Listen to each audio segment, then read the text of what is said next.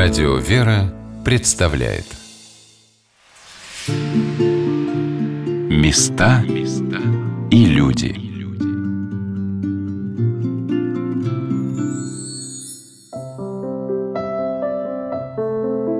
Восемнадцатого ноября в Православном Свято-Тихоновском гуманитарном университете отмечается университетский праздник. В этот день Русская Православная Церковь чествует память отцов Поместного собора Церкви Русской 1917-18 годов и день избрания на Патриарший престол святейшего патриарха Московского и всея Руси святителя Тихона. В 1992 году его имя было присвоено Богословскому институту, созданному как светское учебное заведение, в котором богословское образование могут получить все желающие – но в структуре этого вуза, которая с 2004 года называется Православный Свято-Тихоновский гуманитарный университет, есть отделение, которое готовит для духовного служения пастырей церкви. Вот что сказал об этом ректор университета, настоятель московского храма святителя Николая Мерликийского в Кузнецкой Слободе, профессор, доктор богословия, протеерей Владимир Воробьев. В отношении будущих пастырей тут произошли некоторые серьезные изменения, потому что когда мы получили аккредитацию, то в связи с Болонским процессом, на который тоже нас пришлось включиться в него, мы уже не имеем права на богословский факультет не принимать и мы стали принимать богословский факультет и женщин, и всех, кто хочет учиться богословию. Нам пришлось переделать наш институт в негосударственное учебное заведение, он стал университетом. А для подготовки пасторской мы создали опять ПСТБИ, как религиозную организацию, и туда принимаем только тех студентов богословского факультета, которые хотят и могут стать священниками, то есть не имеют канонических препятствий. И вот там мы даем дополнительное образование пасторское.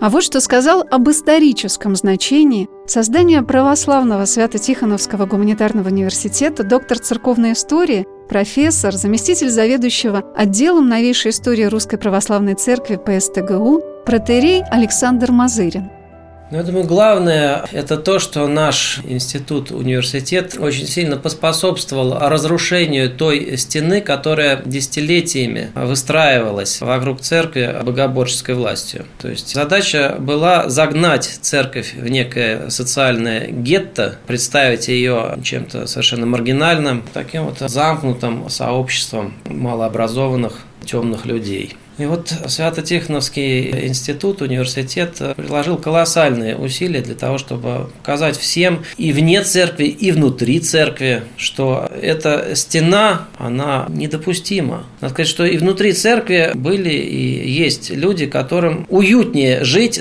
за стеной, отгородиться от э, внешнего мира и э, жить таким своим тесным небольшим мирком. Но это не то, к чему призвана церковь. Задача нашего института как раз и была в том, чтобы это объяснить, доказать. И, как представляется, эта задача, если не полностью, то во многом была решена. Вот это главное, что удалось. Конечно, главным достижением университета за 25 лет его плодотворного, талантливого труда является воссоздание и развитие в России церковной науки. Она состоит из многих областей – это изучение священного писания и святоотеческих творений. Это и церковная археология, и церковное искусство. Это и глубочайшее исследование путей богословского образования в России, всех этапов истории Русской Православной Церкви, особенное место в которых занимает осмысление синодального периода и новейшего ее периода после восстановления в России патриаршества. Это усвоение того опыта духовной жизни святых отцов, который является основой духовного совершенствования и студентов вуза, и его преподавателей. О том, как это осуществляется, сказал ректор университета протеерей Владимир Воробьев – это одна из главных целей нашего университета. Мы стараемся воспитывать наших студентов на всех факультетах. На всех факультетах у нас есть духовники, по факультетам служится литургия. В храме, конечно, то один факультет, то другой факультет. Священники с этого факультета и хор с этого факультета поет. Студенты принимают участие в службе.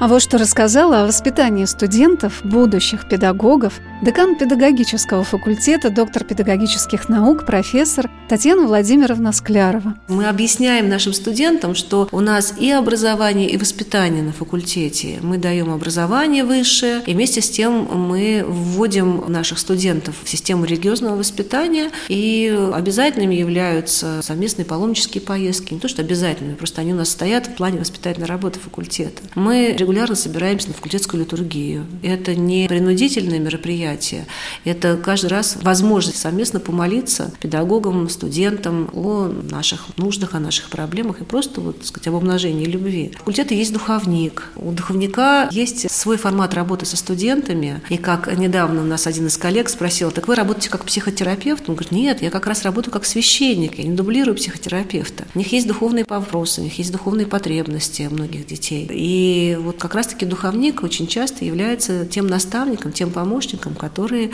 помогает взрослеть в духовном плане нашим студентам. Сейчас активно развивается добровольческое движение в целом в университете и на факультете в том числе. Традиция университета – это система послушаний. И мы как раз обучаем наших студентов в том, что вот есть некоторый объем дел, которые нужно сделать в плане послушания, просто, так сказать, это учитывается. И есть некое направление, где, возможно, добрая воля. Ты можешь поучаствовать в этом проекте, можешь не участвовать. К нашему удивлению, после того, как мы это все объясняем, практически объем работы, затраченный на добровольческие проекты, в разы превышает работу на как бы, системе послушания. Это тоже вот мы наблюдаем, мы тоже понимаем, что это вот элемент религиозного воспитания, который как-то вот проживает с нашими студентами, и мы надеемся, что потом в будущей их педагогической деятельности они тоже будут грамотно владеть вот этим инструментом, где необходимо организовать деятельность там, детей, воспитанников именно по послушанию, потому что так необходимо, это нужно сделать, а где можно предоставить возможность сказать, вот здесь твоя добрая воля, ты можешь принять решение и поработать. Это все вот элементы, такие методы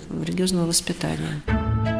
Студенты ПСТГУ проходят летнюю практику в трудовом лагере, принимая участие в работах по восстановлению храмов и монастырей, совершают миссионерские поездки, помогая воссозданию приходов по всей России. В этих поездках будущие пастыри осуществляют богослужебную практику. Студенты-педагоги проходят педагогическую практику в школах и социальных учреждениях. Студенты исторического факультета принимают участие в археологических поездках по нашей стране и за рубежом. Студенты факультета церковных художеств участвуют в практике иконописцев и реставраторов, а также силами педагогической корпорации ПСТГУ проводятся межвузовские интеллектуальные турниры, общероссийские олимпиады школьников по основам православной культуры, Олимпиада ПСТГУ «Аксиос», фестиваль детско-юношеских хоров, какой яркой и насыщенной является жизнь в университете, что трудно охватить все ее грани. И при этом студенты незримо впитывают и приукрашают своей жизнью и своим творчеством православную культуру, которую им щедро открывают и педагоги, и родители, благословившие своих детей учиться в этом вузе, в котором так красиво и защищенно проходит их становление и взросление. А вот что сказал о том, чем отличаются сегодня студенты Свято-Тихоновского университета от тех, кто учился в нем в первые годы его создания. Руководитель основной образовательной программы по подготовке бакалавров-теологов, кандидат богословия Георгий Вениаминович Бежанидзе.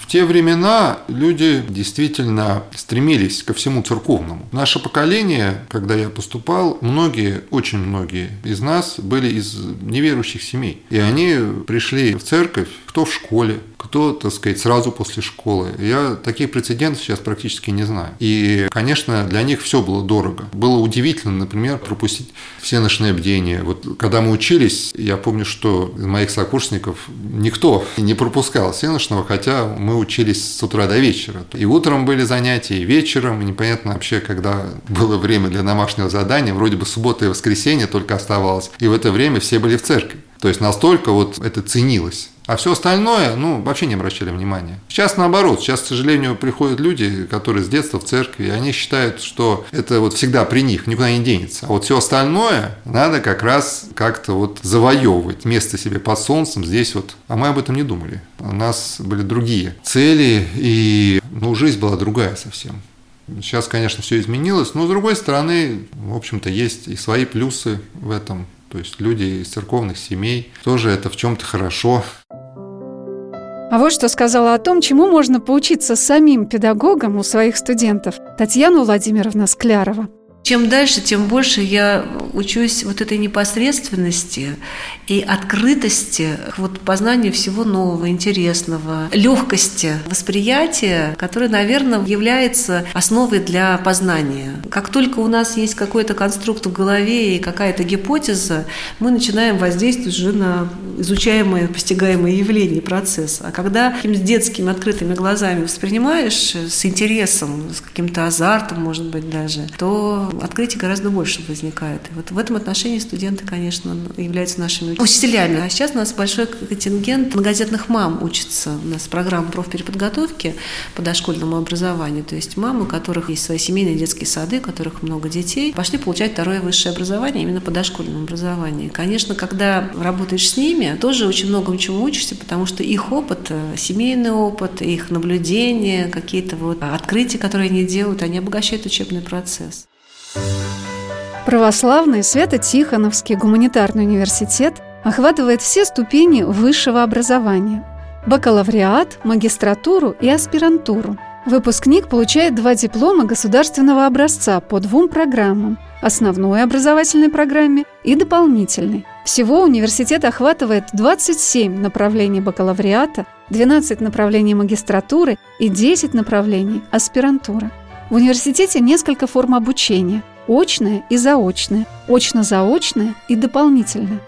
На заочное отделение поступают люди из всех уголков нашей страны. Сессии становятся настоящей творческой богословской лабораторией, на которой все обмениваются друг с другом теми знаниями, которые смогли впитать за период между сессиями, делятся событиями православной жизни в разных епархиях, щедро даря друг другу свое вдохновение – влюбленность в православную культуру, богословскую науку. Я помню, что сессии в ПСТГУ становились для нас, студентов-заочников, несмотря на невероятные трудности в сдаче экзаменов, потому что в Свято-Тихоновском университете действительно высокие требования, как самое счастливое, плодотворное время познания веры. Вот что сказал об этом Георгий Вениаминович Бежаницын.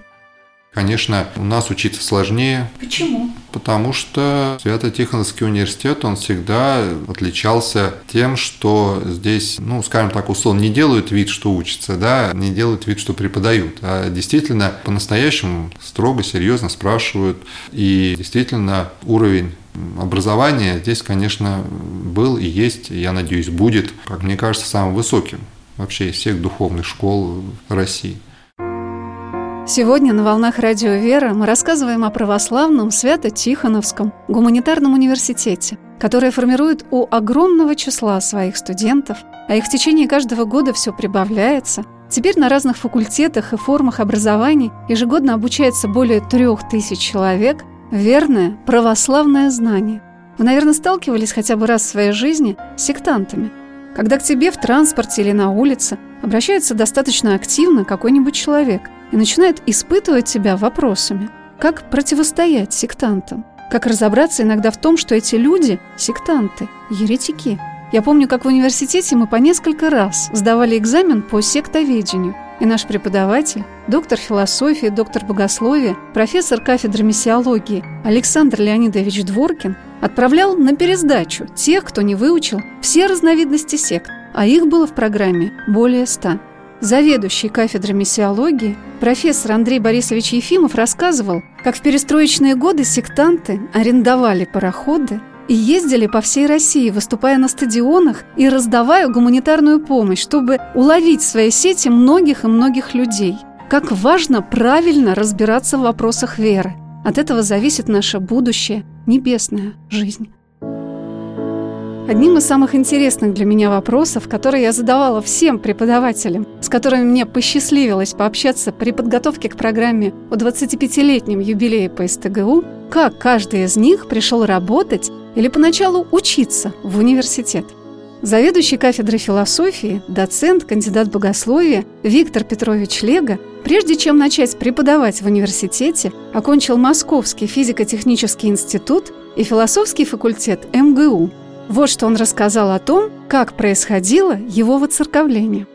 Воцерковление мое произошло в годы студенчества на философском факультете. На физтехе я задумался, а философия меня убедила, что мои сомнения оказались э, совершенно правильными и направили меня в правильное русло. Во-первых, вдруг на старших курсах физтеха я понял, что физика – это далеко не все. Физика, в которой я был влюблен в старших классах школы и в младших курсах физтеха, вдруг я понял, что она не охватывает вообще огромного пласта знания, знания гуманитарных дисциплин знание человека, собственно говоря, добро и зло, счастье и прочее, они формулой не выражаются. И тогда я вот как-то стал увлекаться, я всегда любил читать, а тут я стал совсем по-другому относиться к чтению художественной литературы, к чтению поэзии. Вот это первое направление. Второе, некоторые законы физики меня шокировали. Я спрашивал преподавателей, как быть со вторым началом термодинамики, которое явно в биологии нарушается. В переводе на простой язык это говорит о том, что сам по себе может установиться только беспорядок. Порядок всегда есть следствие какого-то воздействия. Или, там, говорит, энергия. Жизнь – это явное увеличение порядка. Физика говорит, увеличение порядка быть не может. Знаменитый физик 20 века Эрвин Шрёдингер написал даже знаменитую книгу «Жизнь с точки зрения физика». Говорит, что с точки зрения физика жизни быть не может но она есть. Ну, тогда я подумал, что, наверное, ну, есть философия. Вот философия, она все объяснит. Физика, конечно, это замечательно, но это часть. Часть истины, а вот философия, она даст мне целиком полноту истины. Но на старших курсах философского факультета я стал понимать, что философия тоже полноту истины не даст. И тогда я уже... Сложно это объяснить, это, конечно, сами понимаете, такой сложный, невыразимый местами процесс. Ну, где-то, в общем, на курсе четвертом или пятом курсе философского факультета я крестился. Когда мои религиозные метания от восточных религий к католицизму, протестантизму, вдруг я понял, что истина в православии.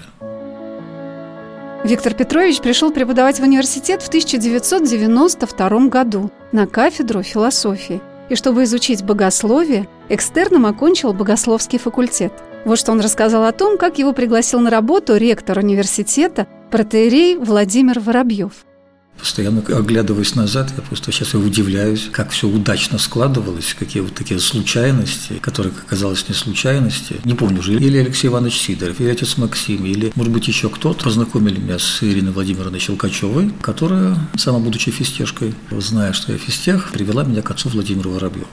Отец Владимир Воробьев со мной поговорил, спросил, как я отношусь к Алексею Федоровичу Лосеву, я сказал, что его философия мне не нравится. Ну, хорошо, мы вас берем. Потом я узнал, что отец Владимир с Алексеем Федоровичем был в близких отношениях, и он очень ценил его. После этого я зауважал отца Владимира еще больше. То есть, несмотря на то, что мое отношение к Лосеву отличается от отца Владимира, субъективное предпочтение он отбросил, доверил мне преподавание философии, ну и, надеюсь, не разочаровался в этом, поскольку уже работаю 25 лет постоянно на том же месте. А вот что сказал о том, как формировался преподавательский состав университета Георгий Вениаминович Бежанидзе. Ну, я думаю, это прежде всего наш ректор, который просто сделал такие условия, при которых, как вот магнит установил, да, и к этому магниту начали притягиваться люди, которые желают заниматься богословием, понимаете? То есть он создал условия для изучения богословия. Это очень сложно сделать. И отцу Владимиру это удалось. И, конечно, только благодаря ему наш институт, он потом университет, он действительно возник и продолжает существовать. И, конечно, здесь я вижу дух святителя Филарета, вот в действиях отца Владимира. Здесь верность традиции, строгая верность традиции православной. И то, что богословие действительно важно для церкви. Что вот действительно не только декларируется, но и реально осуществляется всеми, так сказать, возможными способами. Вот этот главнейший тезис. Что богословие нужно для церкви. Оно необходимо для церкви. И, конечно, когда такое есть, то люди готовы самоотверженно здесь трудиться и посвятить свою жизнь именно богословию. Это драгоценно. Виктор Петрович Легов вспоминал, как проходили лекции в первые годы создания Свято-Тихоновского университета. Это было действительно время уникальное. И хотя бы вот, когда ты приходишь в аудиторию, и перед тобой несколько сотен человек сидят на полу, стоят в дверях, на ступеньках, мест не хватает – такой какой-то духовный голод. И ты понимаешь, что ты пришел в нужное место. Правда, меня несколько расстроили вот эти люди, которые пришли. Помню некоторые реплики. Вот прихожу я и говорю, вот мы будем изучать философию, раздаются вопли. Мы сюда пришли искать истину. Мы знаем, что истина – это Христос. А вы нам опять ошибочные какие-то мнения будете излагать. Но вот приходилось с этими людьми находить какой-то общий язык. Причем люди приходили серьезные. Мне тогда было около 40 лет, а люди приходили седовласы. Я боялся, кому я буду говорить. Но это уникально, действительно время. Когда не знаешь, где ты завтра будешь преподавать, когда нет никакого помещения, когда ты узнаешь, что по Москве очень много хороших ректоров, и ректор МГУ, и энергетического института, и в Первой Градской больнице, и где только не приходилось преподавать. Конечно, замечательное было время. С преподавателями свято-тихоновцами было необычайно интересно общаться. Если после лекции не было другого предмета, разговор мог затянуться надолго. Педагоги казались нам древними апостолами, открывающими совершенно новый, огромный мир, показывая, как в райском саду. А вот что еще есть в церкви, а вот еще чем она занимается – Виктор Петрович Лего наряду с философией преподает предмет, который вызывает большой интерес среди студентов-заочников, часто имеющих уже высшее образование. Он называется «Наука и религия». Как соединяются эти два полушария? Оказывается, все это возможно понять. А вообще-то с наукой находится в гармонии только христианство. Ни ислам, ни иудаизм, ни тем более там языческие культы и прочее, они с наукой никак не могут согласоваться. Речь только о христианстве. Когда я говорю слово «наука», я не скрываю, говорю именно физика, потому что любая другая наука, она становится наукой, когда она становится похожей на физику. Когда есть четкие формулы, четкие экспериментальная проверка, не просто некоторые гипотезы, как там в биологии или в геологии, а когда вот на уровне формулы ты выведешь, ты понимаешь, что ты открыл закон природы. Это есть строгая наука. Так вот, понятие закона природы, оно впервые появляется в христианстве. Мы встречаем его почти у всех отцов церкви. Августина, Василия Великого, Григория Богослова, Максима Исповедника. Бог дал миру законы. Он дал людям законы. Люди, к сожалению, их не слушают, эти законы, которые дал Бог через Моисея. А вот природе он дал законы, она слушает. Послушно, вечно, неизменно, никогда их не нарушая. Вот это чисто богословское понятие законов природы. Потом Галилей и Декарт при помощи математических, экспериментальных и других аргументов ввели вот в такой метод познания природы, который для них был не просто метод познания природы, а метод познания Бога через природу. То есть, опять же, то, что пишет, пишет апостол Павел в послании к римлянам, «Ибо вечная сила его и божество от созерцания творений видимы». Так что вот наука возникает именно как развертывание следствия вот этого основного главного принципа, высказанного апостолом Павлом. Вот, наверное, вот эта мысль прежде всего меня вот укрепила в, не просто в близости науки христианства, не просто в их непротиворечивости, а в том, что наука просто возникает в лоне христианства. И поэтому противоречия между ней, между наукой и христианством быть не может, оно может быть только в умах людей, которые не понимают, что такое наука. Как интересно слушать человека, который владеет своим предметом настолько, что, кажется, знает он о нем все, при этом сам постоянно совершенствуя свои знания, занимаясь церковной, богословской наукой. Кандидат богословия Виктор Петрович Лего сказал об этом главном принципе педагогической корпорации ПСТГУ – я вспоминаю слова Петра Леонидовича Капицы, одного из величайших ученых 20 века, одного из основателей физтеха, который, обращаясь к нам, студентам, сказал, кто-то из вас будет заниматься наукой, кто-то из вас пойдет преподавать. Вот тем, кто занимается наукой, пожалуйста, преподавайте. Потому что если вы не сможете сформулировать вашу новую, совершенно непонятную идею так, чтобы она была понятна студентам-первокурсникам, то вы сами в ней мало что понимаете. А те, кто пойдет преподавать, пожалуйста, занимайтесь наукой. Чтобы не застыть на своих конспектах там, 50-летней давности, чтобы идти в ногу с наукой и потому студентам свою любовь к науке, к научным открытиям передавать. Поэтому здесь это не то, что не противоречие, это единый процесс. А тем более, когда мы говорим, что церковь – это не просто наука, не просто знание, это учение о спасении, это образ жизни, и здесь миссионерство является основной задачей. Как сказал Господь наш Иисус Христос, идите и научите все народы, крестя их во имя Отца и Сына и Святаго Духа. Наша задача научить. А как учить? Надо учить всех, и студентов, тех, кто пришел, хочет учиться, и тех, кто просто работает в другой области, но хочет узнать о Христе, о церкви, о православии. Но если мы не будем заниматься наукой, то ну, вряд ли мы чему-нибудь сможем научить, потому что знание живо. А еще у педагогов свято-тихоновцев есть удивительная особенность. Они как бы подводят студента к тому, чтобы он сам сделал для себя какое-нибудь открытие. Виктор Петрович Лего занимается наукой, апологетикой, защищающей христианство доводами разума. И он вполне согласился с моим желанием назвать ПСТГУ апологетом православия в современном мире. Конечно, самим фактом существования, преподавательским составом на некоторых наших оппонентов, атеистов, а я уверен, не только я, и отец Владимир, начиная с отца ректора и другие наши преподаватели, которые получили уже много выпускников физтеха, физфака, бехмата, вот самим фактом своего существования они раздражают. Ну как так может быть? Нормальный ученый, закончивший престижный вуз, и вдруг православный человек, а некоторые вообще становятся священниками – как отец Владимир, отец Николай Емельянов, отец Алексей Емельянов, отец там, Геннадий Егоров. Это же выпускники МГУ, умнейшие люди, и вдруг священники. Такой разрыв шаблонов, как говорится. Это, на кого-то это действует. А вдруг действительно нет противоречий. Ведь это же люди нормальные, сумасшедшие. Не бомжи какие-нибудь, не алкоголики, не выжившие из ума, а умные люди, пишущие статьи. Новоначальный человек, приходя в храм, очень часто похож на такого знайку из книжки Носова – Ему кажется, что он все сразу сможет изучить и охватить. А чем глубже погружается в это безграничное пространство веры, тем яснее понимает, что это невозможно, оно неисчерпаемо. Просто тебе открывается что-то в тот или иной период твоей жизни. А педагоги ПСТГУ еще говорят, что к познанию богословия надо подходить со смирением. Тогда эта наука из наук начинает раскрывать и для тебя свои страницы. Сейчас в России открыто уже более 50 теологических кафедр.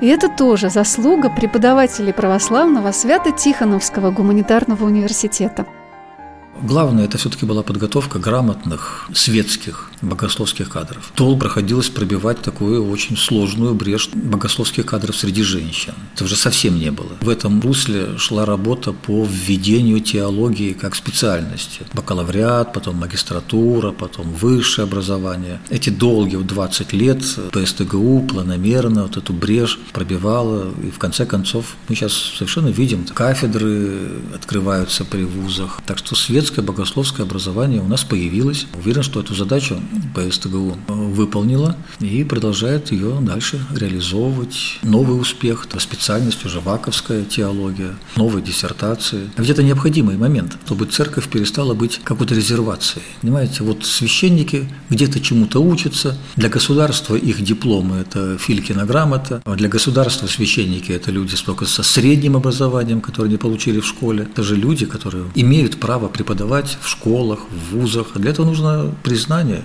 их дипломов, чтобы они работали в издательствах, могли там быть журналистами в том числе. Тоже нужно признание. Поэтому это, конечно, введение в светский оборот богословских дисциплин и подготовка светских кадров для работы в тех же средствах массовой информации, в высших учебных заведениях, в средних учебных заведениях. Это необходимо, поэтому и наш университет расширяется, и возникает и педагогический факультет, потому что а как иначе в школе работать без педагогического образования? И другие светские факультеты, и даже математический факультет. И тот у нас возникает.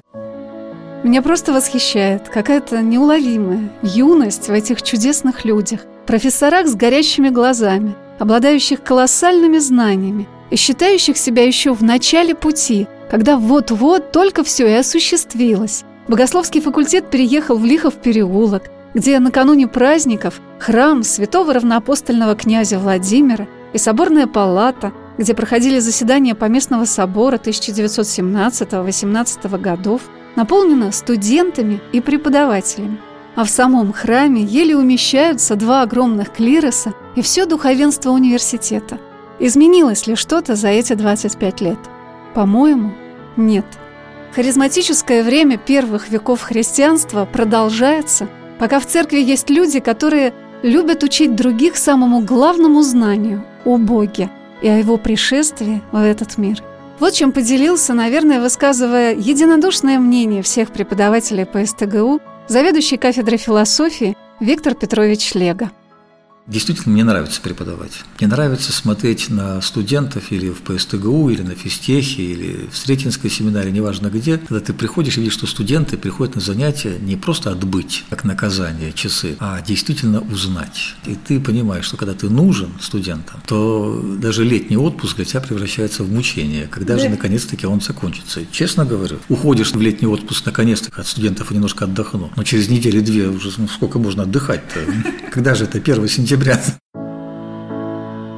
Я могу только всем нам пожелать, чтобы каждый в той или иной мере прикоснулся к этому неисчерпаемому морю богословской науки, поступив на очное или заочное отделение по СТГУ, на факультет дополнительного образования или повышение педагогического уровня, или курсы вожатых и многодетных мам, а также постарался принять участие в многочисленных конференциях и олимпиадах, и прочитать от корки до корки сборник ПСТГУ с научными статьями педагогов, кандидатов и докторов богословия, которые так ревностно, так ответственно, так талантливо и радостно занимаются для всех нас и для будущих поколений верующих людей развитием церковной науки, которая никогда не стоит на месте. Георгий Вениаминович Бежанидзе сказал о том, что православный Свято-Тихоновский гуманитарный университет – является одним из самых удивительных, уникальных и прекрасных вузов в России. Безусловно, это так. Это совершенно уникальное явление. И сейчас, конечно, я думаю, что если бы сейчас мы попытались бы создать такой же университет, то я думаю, что это не удалось бы. Подозреваю, что не удалось бы, потому что такое было стечение просто в разных обстоятельств. Милость Божия, конечно же, особый промысел Божий, я в этом уверен. И действительно, отец Владимир, наш ректор, он не устает повторять, что всякий юбилей – это очередное чудо для нас, потому что мы существуем ценой, безусловно, вопреки всему. Места и люди.